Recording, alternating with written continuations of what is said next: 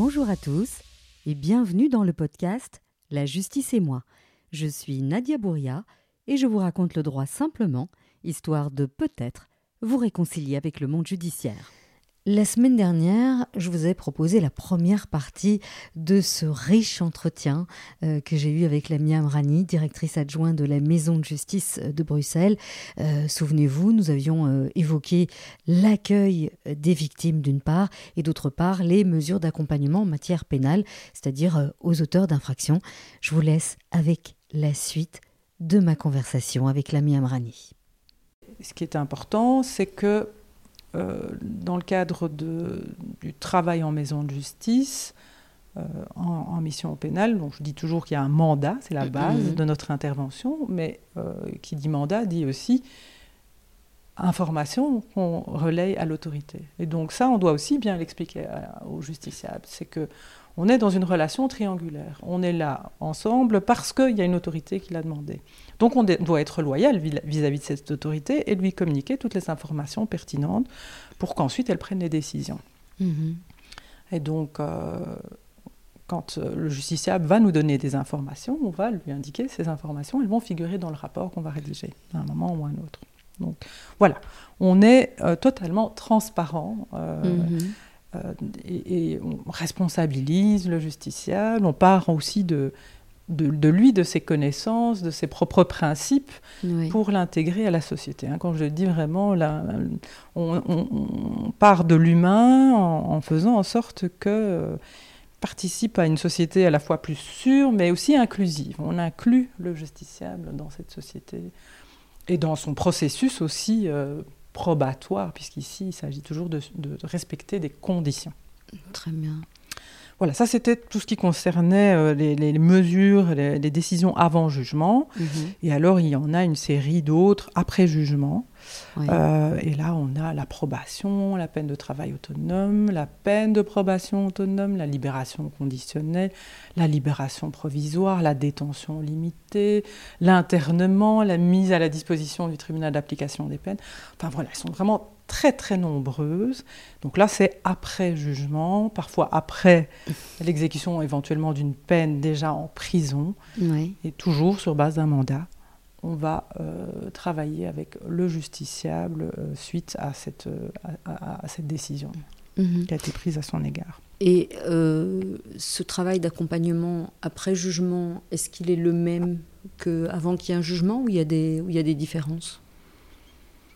Euh, les, conditions sont parfois un peu différentes. Hein. Comme je disais, euh, en alternative à la détention préventive, on n'a pas le temps de suivre une formation en lien avec l'agressivité de, de, 30 heures ou 40 heures, alors que, par exemple, a priori, euh, une alternative à la détention préventive, elle est censée durer trois mois renouvelables, mais elle ne va pas durer un an entier, a priori. Ce n'est pas toujours le cas, hein, mais, mais voilà. Donc les, les, conditions peuvent être un peu différentes.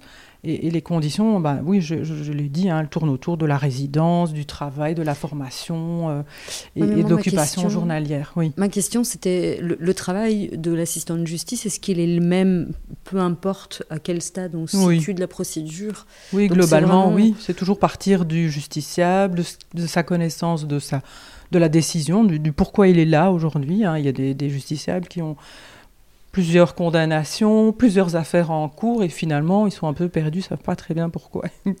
pourquoi ils sont là. Ils ont par exemple une peine de travail, mais aussi une probation. Et donc, euh, voilà, le temps que les dossiers arrivent en maison de justice, euh, ils ne savent pas très bien euh, pourquoi ils sont convoqués, en fait. D'accord. Donc, on va repartir toujours du justiciable, de, sa connaissance. On va lui expliquer la, la décision que l'on a sous les yeux et ce qu'on doit mettre en œuvre ensemble. Et l'objectif finalement de l'assistant de justice, c'est de l'aider à respecter finalement ces conditions. Mhm. Mais c'est un travail qui est euh, d'utilité publique et, je trouve que c'est intéressant de le souligner parce que euh, de nouveau les gens ont dans l'imaginaire collectif, quand quelqu'un a commis une infraction et qu'il est libéré par un juge, on a toujours l'impression bah, que la justice ne fait rien, que la justice est laxiste. Et en réalité, euh, vous faites vraiment un suivi très serré de, la personne. Alors vous dites, on part toujours du justiciable parce que, euh, voilà, il, il, subit déjà une, condamnation ou il va la subir. Et donc vous, vous n'êtes pas là pour, pour euh, taper sur le clou, mais en tout cas, vous êtes là pour mettre un cadre. Absolument. Donc il y a vraiment des, des, des, règles à respecter et on va lui expliquer les règles du jeu. Vraiment, mhm. euh, c'est vraiment le, la, terminologie qu'on utilise et on, va un peu vulgariser aussi, hein, parce mhm. que c'est pas évident de comprendre le contexte. On parle de probation, qu'est-ce que ça veut dire? C'est pas c'est pas très parlant hein, pour, euh, mhm. pour le commun des mortels. Donc on va vraiment aplanir et on va établir hein, ce que je disais le, fameux plan de guidance. Et voilà. Alors pour euh, la fois prochaine, vous avez telle et telle et telle condition, on va déjà se concentrer là-dessus. Qu'est-ce que vous êtes en mesure de faire pour la fois prochaine? Vous m'apportez bien telle et telle attestation et on se revoit dans 15 jours dans un premier temps. Puis après, on va peut-être euh, un peu échelonner à, tous les mois. Mhm. Mais voilà, et, et, si tout se passe bien et que, et que vraiment la personne, par exemple, a, suivi, a, respecté toute une série de conditions, a suivi sa formation euh, et a un travail régulier parce qu'elle l'a trouvé, elle a mis tout en œuvre pour pouvoir avancer dans sa vie aussi, ben on va en tenir compte et on va euh, éventuellement, dans le cas d'une probation, euh, demander à la, commission de probation, hein, c'est le justiciable qui va le demander, qui va dire est-ce que je dois encore venir vous voir tous les mois? On va auprès de la commission de probation et demander s'il y a une possibilité d'éventuellement élargir les échéances euh, de, visite ou au contraire euh, même suspendre le suivi des conditions. Elle a toujours une obligation, hein, puisque par exemple une probation c'est pour trois ans ou cinq ans, mhm. enfin voilà. Donc elle doit toujours respecter ces conditions, mais elle ne devra pas venir tous les mois, par exemple, voir son assistant de justice. Mhm. En deux mots, quel est le rôle de la commission de probation? Alors, la commission de probation, c'est dans le cadre euh, des condamnations, euh, des condamnations de moins de 5 ans, si, mes souvenirs sont bons. Elle va euh, réagir à soit une série de manquements, donc quand on constate par exemple qu'il y a un échec dans l'exécution d'une peine de travail ou dans le cadre de la probation, il y a des conditions à respecter qui ne sont pas respectées. Le rapport va être rédigé par l'assistant de justice, va être transmis à la commission de probation et la commission de probation, à un moment donné, va convoquer le justiciable. Hein, euh, qui doit comparaître ici. Oui, c'est comme une audience. C'est comme une audience et euh, le, bah, voilà, le justiciable va devoir donner ses arguments, etc. et la commission prendra une décision qui est soit éventuellement de poursuivre la guidance, de donner une dernière chance euh, et de, poursuivre la, l'approbation ou la peine de travail, soit de renvoyer au parquet pour l'exécution, par exemple, de, la peine subsidiaire ou euh, pour constater l'échec effectivement de la euh, mesure probatoire. Oui, donc parce que ça, il faut, il faut, il faut un petit peu l'expliquer. Donc, quand on bénéficie d'une mesure probatoire, euh, bah, si on ne la respecte pas, bah, souvent l'autre, l'autre possibilité, c'est d'aller en prison. C'est ça. Donc, si on ne respecte pas, ben, on, prend le risque de, de devoir aller en prison. Dans le cas d'un sursis, par exemple. par exemple.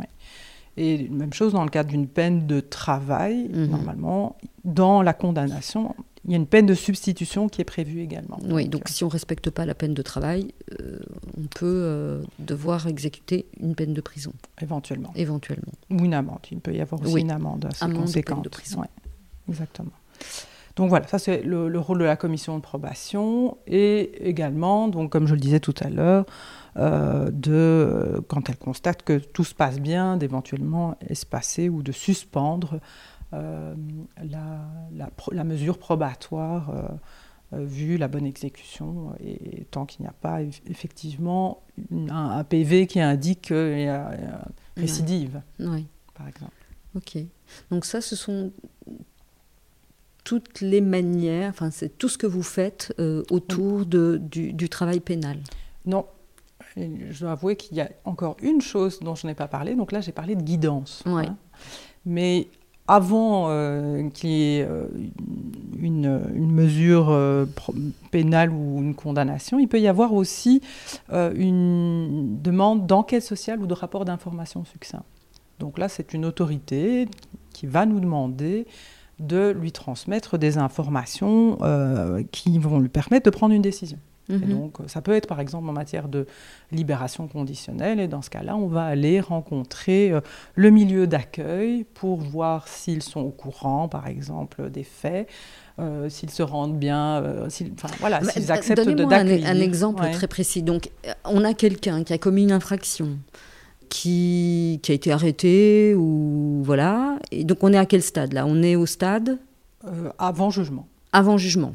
Ça Donc, peut être avant jugement, mais ça peut être après jugement lorsque, euh, dans le cadre du TAP, hein, euh, les- dans le cadre de l'exécution des peines. oui, tribunal d'application des peines. Et donc, dans, dans, l- dans l'idée de peut-être accorder une libération à la personne, C'est ça. il y a une enquête qui est effectuée par vos services. On va nous demander de vérifier si le milieu d'accueil est d'accord de recevoir euh, le, le- le justiciable. D'accord. lui donne cette adresse en disant ben voilà, ça va être mon point de chute D'accord. je- une fois que je serai libéré. Et donc là, on doit quand même vérifier si le, le milieu d'accueil est, ac- est d'accord, est au courant de la situation, hein, que la personne est bien en prison, et si euh, ça lui convient de, de, de, De l'accueillir. On va euh, ainsi dresser aussi un peu le, le- le contexte psychosocial finalement aussi de, du justiciable. Mais alors, comment, comment ça se matérialise? Est-ce que vous simplement vous prenez contact avec euh, ces personnes ou vous vous déplacez pour On vérifier que le domicile euh, comporte une chambre pour cette personne? Bon, si c'est l'épouse de monsieur, bah là, ça pose pas de problème. Mais si c'est par exemple euh, une tante ou un cousin qui dit Ah ben moi, je vais Mhm. le- je vais l'héberger, vous vérifiez qu'il y a les conditions pour l'héberger, j'imagine Ou pas toujours C'est pas c'est pas, pas l'objectif premier. Je veux Ok. dire, euh, parce que quelque part nous, euh, il y a des personnes qui vivent comme ça euh, et, et on Oui, n'a- pas de jugement et, Mm. et- voilà. Et si ça leur convient, on n'a pas de jugement à avoir par rapport à ça. Donc c'est pas l'objectif véritablement, mais on va vraiment aller en famille et rencontrer toutes les personnes majeures pour s'assurer effectivement qu'il y a un accord euh, de- de- de- d'hébergement euh, au sortir éventuellement de la prison. Donc en gros, est-ce que vous êtes au courant euh, qu'il Ouais. est en prison? Est-ce que euh, c'est OK pour vous Ouais, quand ça, il sort qu'il soit chez vous? etc. Voilà, Et est-ce de- que vous les alertez sur les difficultés? Parce que la personne, bah, quand elle sort de prison, elle est souvent fragilisée, elle est souvent... voilà. Ou est-ce que c'est de nouveau pas du tout le, le job? Vous, vous vérifiez Là, simplement? on est aussi à l'écoute effectivement de leurs inquiétudes éventuelles et, et on répond à des questions. Alors évidemment, on est tenu par le secret professionnel, hein. Mais euh, donc on va toujours partir effectivement Ouais. de ce que la- les, les personnes savent. Mais on, on va être à l'écoute et on va répondre aux questions euh, plus, plus, plus générales sur qu'est-ce que ça implique euh, concrètement. D'accord. On va rester euh, très très général sur. Ben voilà, oui, il y a- il y, a des conditions à respecter. Il devra régulièrement euh, voir un assistant de justice et apporter toute une série de preuves, euh, voilà, euh, liées au respect de ces conditions. Mais on ne va pas dire lesquelles exactement. Ça, ça regarde le justiciable et c'est à lui éventuellement de communiquer ces informations à sa famille. D'accord. Ça, on ne prend pas, euh, Ok. on prend pas le relais. euh. Donc c'est vraiment la vérification de la, la réalité de, de, de ce que ces personnes vont, vont l'héberger en fait. c'est ça. Ok. Euh, ça, c'est une chose. Euh, et donc, dans, ça, c'était dans le cadre donc, post-jugement, mais alors, dans le cadre probatoire également, on peut avoir euh, une enquête sociale. donc, pour, pas, pas nécessairement une enquête sociale, c'est souvent alors, dans, dans ce cas-là, un rapport d'information succinct. Et alors là, on a une question bien, bien spécifique. Est-ce que le justiciable est en mesure de, d'exécuter une peine de travail, par exemple? Voilà. Et donc là, on va voir un, si euh, la, la- la personne a l'aptitude physique, par exemple, puisque si elle est en incapacité de travail, Mhm. elle ne va pas pouvoir faire une peine de travail nécessairement, ou alors il faut pa- passer par la mutuelle et voir si euh, cer- certaines activités sont possibles ou- et d'autres pas. Enfin, Et comment est-ce que vous vérifiez ça? Ben, on va recevoir le justiciable de nouveau. On va euh, l'entendre, on va lui demander euh, ce qu'il en est et nous apporter les preuves de, de ce qu'il nous dit. Donc, Donc, vous ça veut prenez dire jamais que- rien pour argent comptant. Il faut toujours amener les alors, attestations. A priori, les- non. Maintenant, si nous- la personne nous dit, euh, nous dit que bah, elle travaille, euh, ça veut dire qu'elle est en mesure de travailler. Oui. Euh, mais si elle nous dit, bah, je suis en incapacité de travail, je suis sur la mutuelle depuis X années, euh, je suis handicapée, je suis cela, bah, là, on va demander Une attestation. une attestation prouvant cela et on va alors dans le rapport indiquer ces informations et indiquer que bah, éventuellement le travail d'intérêt général ou la peine de travail en tout cas n'est pas. Euh, ça risque d'être compliqué. Voilà. N'est pas indiqué. Exactement. Ce n'est jamais qu'un rapport et, c'est une. Euh, le, magistrat n'est pas obligé de suivre, hein, mais, mm-hmm. mais, en tout cas, euh, oui, l'objectif c'est quand même de l'éclairer le plus possible sur la situation pour lui permettre de prendre une décision adaptée. Ok. Voilà, ça c'était le volet pénal. L'autre euh, aspect du volet pénal, et je pense qu'on a oublié une mission, c'est la mission des missions civiles. Mais on ne les a pas oubliées, on y vient. On y vient. On vient aux missions oui, civiles. Je, je, crois que je, l'ai abordé tout à l'heure euh, très, très rapidement. Je voulais vraiment, effectivement. Je voulais vraiment qu'on fasse les, les, Moi, je vois votre mission comme trois pôles l'accueil victime, l'accompagnement euh, au niveau pénal, et puis votre mission au niveau civil. C'est ça. Et donc, on vient, on y vient, cette mission euh, civile. Alors, pour schématiser, en gros, de nouveau, vous l'avez euh, beaucoup dit, mais c'est toujours à la demande d'un juge. Oui, c'est bien à la demande d'un juge, mais au départ, dans le cadre de l'étude sociale civile, ça peut être euh, suite à une requête d'un justiciable. Hein. Donc euh, voilà, il est euh, devant le tribunal de la famille, il y a des conflits par rapport à l'hébergement ou l'autorité parentale. Et donc une des parties peut demander effectivement qu'il y ait une enquête sociale pour pouvoir un peu... Oui. C'est une des parties qui le demande, ou les deux, mais le juge, de nouveau, il n'est pas obligé de le, de, leur, de le leur accorder. Donc lorsque vous êtes mandaté, c'est parce qu'un juge a estimé que c'était nécessaire. Voilà. Et donc, euh, l'enquête, c'est l'étude sociale civile, pardon, euh, qui va porter donc sur les modalités d'hébergement, sur le, droit aux relations personnelles, et là c'est plutôt les, soit des grands-parents, ou soit un ex-conjoint qui a eu des relations euh, avec un enfant et qui souhaite les, maintenir, mais donc le, parent n'est pas d'accord, mhm. euh, soit donc un conflit par rapport à, l'exercice de l'autorité parentale. L'exercice de l'autorité parentale, ça, il y a beaucoup de gens qui ne savent pas ce que c'est. donc pour résumer, comment est-ce qu'on pourrait expliquer ça? Donc c'est toutes les décisions que les parents, les décisions importantes qui concernent les enfants que les parents doivent prendre ensemble.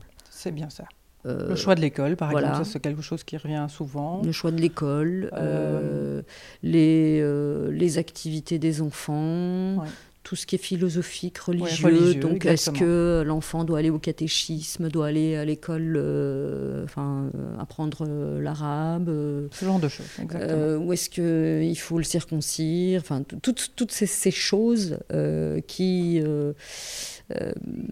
qui, a priori, relèvent d'une décision commune oui, c'est ça. Euh, décision commune, mais, mais, qui, qui, émerge lorsque les, les, parents sont, sont séparés. Et, voilà, parfois on n'est pas d'accord. Et, alors, au lieu de s'écharper, euh, je pense que s'adresser au juge, c'est une bonne solution. Euh, effectivement.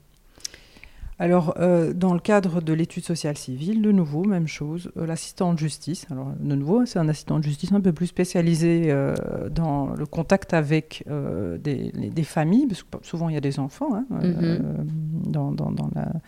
Enfin, pas, souvent, hein, c'est la raison pour laquelle justement on, est, on intervient. et donc, l'assistant de justice va rencontrer les deux parties. D'accord. Euh, à nouveau, d'abord euh, euh, la, partie requérante et ensuite la partie adverse. Et, Alors la partie requérante, c'est celle qui demande. Qui, demande, exactement. on va d'abord la recevoir ici en entretien, voilà, convoquer, la recevoir, avoir un entretien sur la, situation, le, pourquoi elle, elle, fait cette demande, le contexte, etc et on va euh, proposer, programmer une rencontre à domicile, donc un entretien à domicile avec les enfants. Donc on va déterminer un moment qui convienne euh, à, ce parent et un moment où il a ses enfants, évidemment. Mhm. Et puis, euh, de même, donc on va rencontrer la partie adverse qui, avec le même type de questionnement, le pourquoi elle refuse, les, les, modalités d'hébergement, par exemple, etc. Et même chose, on va la rencontrer avec le, les enfants à son domicile euh, pour pouvoir de nouveau euh, avoir un entretien avec elle, mais aussi avec enfin, cette, cette, partie inverse, mais aussi avec éventuellement le, les enfants. Alors, les enfants, évidemment, qui sont en âge de, parole. Hein. Euh, mais ceci dit, on va veiller, même si l'enfant n'est pas en âge d'avoir une discussion avec nous, on va quand même veiller à ce que l'enfant soit présent. On va voir un peu euh, quel type d'interaction il a avec son parent. Ça nous permet aussi de voir comment il se comporte, s'il est, voilà, s'il est, s'il est jovial, s'il arrive facilement vers nous, enfin, voilà, s'il est craintif, ce genre de choses. Hein. Mm-hmm. on peut, ça, on peut indiquer dans, dans, le rapport. Et j'ai une question, en fait, quand, quand vous arrivez pour ces, ces études sociales, enquêtes sociales, euh, vous avez des, des, canevas de questions préétablis ou est-ce que, en fonction du contexte, euh, vous posez vos questions euh, et qu'est-ce que vous vérifiez en fait? Alors oui, il y a, y a plus ou moins un canevas d'entretien. Alors, ce n'est pas une mission que j'exerce actuellement, enfin, par, rapport à laquelle je travaille beaucoup, mais donc oui, il va y avoir un, canevas qu'on va suivre, mais, l'entretien, il va porter essentiellement sur l'objet du conflit. Mhm. Et, le, contexte, par exemple, de la séparation, comment ça s'est passé depuis la séparation, euh, voilà, voir un petit peu qu'est-ce que la personne est prête à, accepter mhm. ou à refuser? Enfin, voilà, tous ces éléments-là, on va les travailler. C'est de nouveau un peu comme une médiation, en fait. un peu, entre euh, guillemets. La seule chose, c'est que l'objectif chez, nous n'est pas d'obtenir une médiation. c'est d'éclairer le juge. C'est d'éclairer le juge, voilà. C'est pas d'obtenir un résultat concret c'est de pouvoir éclairer le juge pour que lui prenne une décision. Oui, Mais alors, j'ai envie qu'on prenne un exemple concret pour qu'on se rende compte. Donc on va imaginer un couple qui a divorcé, c'était relativement houleux, il y a deux enfants, L'un des deux demande une enquête sociale parce que madame veut avoir l'hébergement euh, principal. Elle dit que monsieur n'est pas capable de s'occuper des enfants. Elle veut les enfants tout le temps. Et elle dit, bon, lui, un week-end sur deux, ça lui, ça lui convient. Et monsieur, évidemment, n'est pas d'accord en disant, mais c'est pas vrai. Du temps de la vie commune, je m'occupais des enfants autant que madame. Elle veut m'empêcher de voir les enfants, etc. Et madame avance des, circonstances telles que monsieur euh, est un alcoolique, monsieur euh, a une maison sale, etc. Est-ce que c'est des choses que vous allez vérifier ou c'est des choses que vous allez discuter avec les parties C'est des choses qui vont être discutées avec les parties. Donc c'est effectivement ces arguments qui vont être répercutés de l'un à l'autre euh, et on va utiliser ces éléments d'information et voir comment la personne réagit. Et, c'est ça qui va éclairer effectivement le juge. D'accord. Euh, plus, plus, spécifiquement. Et on va évidemment euh, faire ces études sociales civiles dans l'intérêt de l'enfant toujours, euh, avec cette, cette, hmm. cette idée-là. Le même prisme que le juge, c'est-à-dire est-ce que est-ce que c'est dans l'intérêt de, l'enfant d'aller plus chez papa ou de rester comme on est? Mais donc dans, dans dans ce cas, par exemple, euh, c'est un cas très précis et je, l'évoque parce que je l'ai vu dans beaucoup de mes dossiers. Donc, madame qui dit euh, Monsieur sait pas s'occuper des enfants et euh, l'hygiène chez lui, c'est pas terrible. Donc, si vous arrivez chez monsieur et que vous constatez qu'effectivement. Alors, c'est de nouveau très personnel l'hygiène. Oui, bien sûr. Mais si vous constatez qu'effectivement, voilà, il n'y a pas d'endroit où dormir pour les enfants, c'est pratique, c'est clairement crasseux. Euh, qu'est-ce que vous faites? Vous, vous l'écrivez? Oui, ça, on le va. mais on, va, on va en discuter avec le justiciable. On, va, euh, on va constater, euh, mais tiens, vous n'avez pas de chambre pour votre, pour, pour votre ou vos enfants. tiens, au niveau de l'hygiène, comment ça se passe? Parce que là, aujourd'hui, par exemple, c'est quand même pas très propre. Qu'est-ce qui se passe? Mhm. Alors on dit, bah oui, ma femme de ménage n'est pas venue aujourd'hui. mais, mais, peu importe, euh, mais, mais voilà, on va, on va euh, en discuter mhm. et euh, on va noter aussi les arguments que le justiciable nous donne. je veux dire, on ne cache rien. L'idée, mhm. c'est vraiment la transparence. Et ensuite, une fois que le rapport est rédigé, on va aussi en donner connaissance, en fait, aux parties. Oui et on va répercuter les informations. Donc la personne va prendre connaissance avant euh, de repasser éventuellement en audience de ce que l'autre partie a dit. Mhm. Donc euh, voilà, et, ça ils le savent dès le, dès le départ puisqu'on va leur donner euh, tout le contexte et tout, tout, ce qui va se passer et les différentes étapes des, des, entretiens avant la remise du rapport au, au, juge de la famille. Voilà. Et donc ça, c'était l'étude sociale civile, mais il y a aussi, euh, et alors c'est beaucoup plus rare, mais une enquête sociale approfondie dans le cadre de l'adoption. Oui. Et là, c'est effectivement la, situation où un parent refuse, donc le parent biologique refuse que l'autre parent adopte l'enfant. Et là, on va rencontrer non pas celui qui refuse, mais celui euh, qui euh, souhaite, en travaillant avec lui sur la, question de pourquoi il considère. Il faut expliquer le contexte de ces adoptions avec le parent biologique. C'est pas très clair pour les gens qui ne sont pas familiers. Alors c'est souvent dans le cadre, ces derniers temps, hein, je dirais, euh, dans le cadre d'adoption dans, dans, dans, des couples homoparentaux. Oui. Parce que euh, où il y a donc un parent biologique et l'autre qui souhaite euh, être le, parent adoptant. Euh, mais il y a une séparation entre-temps et mhm. donc il y a un refus par, par le parent biologique que, le, que, que l'autre bah, personne qui était, voilà. adopte l'enfant qu'ils avaient envisagé, envisagé, ensemble. Oui, exactement. Et donc, voilà. Et alors, le L'objectif, ce sera euh, d'avoir un entretien donc, avec cette personne pour euh, qu'elle nous indique comment elle estime ne, pas se désintéresser de son, cet enfant et considère effectivement avoir un, lien d'attachement mhm. qu'elle souhaite maintenir et avoir effectivement euh, de permettre cette adoption. Voilà. C'est vraiment très très rare.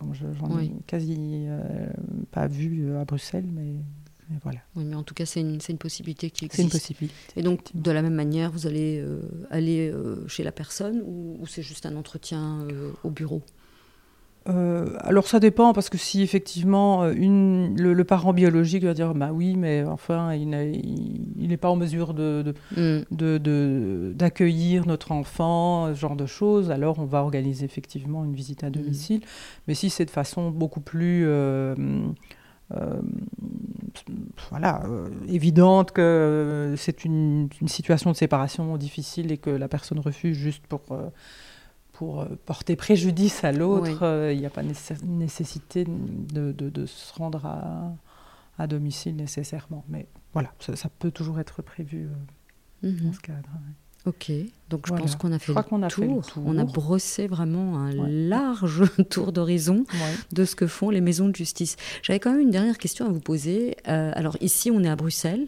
Est-ce que toutes les maisons de justice travaillent de la même façon? Je pense aux maisons de justice en Wallonie. Est-ce que c'est le même schéma ou est-ce qu'il y a des différences? Oui, absolument. C'est mm. le même fonctionnement, c'est les mêmes principes, les mêmes règles. Et c'est pour ça que nous avons une administration hein, qui hmm. est chargée vraiment de, chapeauter tout ça, qui établit les instructions de travail. On part pas, euh, on a vraiment une méthodologie spécifique euh, qu'on suit, une déontologie aussi, un cadre bien précis. Et, euh, cette administration, au sein de cette administration, un service expertise, un service de formation également. Bon, il y a évidemment les ressources humaines, etc. Mais, mais, voilà. Et alors, au sein de cette administration, donc l'administration générale des maisons de justice, euh, il y a deux euh, autres services qui sont peut-être un peu méconnus. C'est la direction de la surveillance électronique. Oui. Et donc la direction de la surveillance électronique, elle est chargée d'aller placer les bracelets électroniques des personnes qui sont donc euh, soumis à une surveillance électronique. Donc vraiment, euh, aller, elles vont matériellement apporter euh, le, bracelet, le, le, mètre, etc. Et elles vont aussi s'occuper de tout l'aspect administratif et monitoring, c'est-à-dire on, on va euh, suivre le, respect des horaires. Euh, donc si la personne euh, décide d'aller à la pharmacie du coin, donc ça va forcément biper. il va y avoir une alarme et donc le, la direction de la surveillance électronique va contacter directement le justiciable en, disant, tiens, vous vous êtes éloigné, qu'est-ce qui se passe, etc. Et la personne devra donner une explication et le, la direction de la surveillance électronique transmettra l'information à qui de droit. Ça mhm. peut être assistant de justice d'ailleurs, puisqu'il y a euh, dans, certaines situations, c'est l'assistant de justice directement qui suit euh, le, justiciable sous surveillance électronique. Et dans, un autre cadre, en détention préventive sous surveillance électronique, là c'est directement euh, une information qui est transmise à l'autorité mandante. Donc ça, c'est un, service important. Mhm. Et alors, il y a un autre service, c'est le centre c'est le CAPREV, pardon, qui, est le centre d'aide et de prise en charge des personnes concernées par le radicalisme violent. Alors là, c'est dans je- le cadre du radicalisme. Je hein. ne savais même pas que ça existait, tiens. Eh bien voilà. Enfin, si, je savais que ça c'est existait, mais je suite savais à- pas que ça c'était rattaché à votre service. Effectivement. Et donc là, il y a. euh, c'est un service à la fois d'écoute, euh, de soutien pour les professionnels et, et d'accompagnement de personnes donc, qui sont concernées par euh, le radicalisme, radicalisme. Et violent. Et nous, on collabore avec le CAPREF dans le cadre donc, de, de dossiers de, de justiciables qui sont poursuivis pour des faits de terrorisme. Et, euh, et donc là, il y a un suivi qui peut être un suivi psychologique par ce centre Un suivi de, du CAPREF, du justiciable. du justiciable. Oui, donc, euh, donc, on le suit. Euh, alors, l'idée, c'est juste le suivre, euh, parce qu'il y a besoin d'un suivi, ou de, de vérifier qu'il n'adhère plus aux thèses ra- radicales. On va je pense que le centre, il est vraiment chargé de décortiquer avec lui euh, sa pensée, comment il en est venu, etc., à, Mhm. à- à- à adopter euh, ces- ces- ces idées- cette idéologie-là. Et quand je- on parle de, de radicalisme violent, c'est pas uniquement euh, terrorisme islamiste, hein, ça Oui, peut être les- l'extrême droite, par exemple, ou l'extrême également, hein, ou l'extrême, voilà. C'est tous les extrémismes. Euh, et donc, euh, alors l'assistant de justice, dans le cadre judiciaire, il va suivre les personnes par rapport à un respect de conditions, etc. Et le CAPREF peut être un service qui va collaborer pour une prise en charge, donc plus de effectivement de travail social, de, de- de Mhm. réancrage et, euh, et- et aussi de travail psychologique. Et ça peut être euh, directement. euh, alors à, à l'époque, quand le CAPREV a été mis en place, c'était aussi des, des familles qui venaient euh, Mhm. parce qu'elles étaient inquiètes que leur, qu'un membre, qu'un enfant par exemple, se radicalisait ou était en partance pour la Syrie ou ce genre de choses. Mhm. Voilà, maintenant ça, ça- ça a évolué puisque on est quelques années plus tard, mais oui, ce service existe aussi pour ça. Mais donc voilà, il est, il est moins connu et même moi je, je cafouille encore en, en prononçant euh, ce mot. Donc c'est le CAPREV, le centre centre d'aide de prise en charge des personnes concernées par le radicalisme violent. Ok. Ben, Voilà, je pense Ouf. que là on a vraiment fait on, le a, tour. on a vraiment fait le tour. Et donc, quand on dit que c'est une maison, c'est une maison constituée vraiment de plusieurs étages et de plusieurs euh, chambres et Et- un dédale euh, dans lequel il faut circuler, mais où on se retrouve très très bien.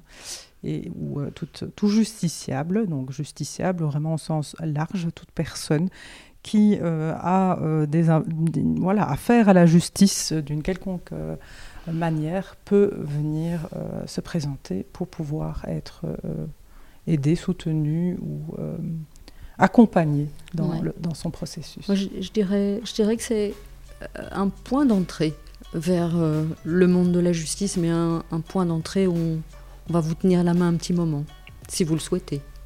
Ah, c'est un bon résumé. Voilà. Mais je pense qu'on est arrivé au terme de, de cet entretien. Merci Lamia. Je vous en prie. Merci d'avoir écouté cet épisode jusqu'au bout.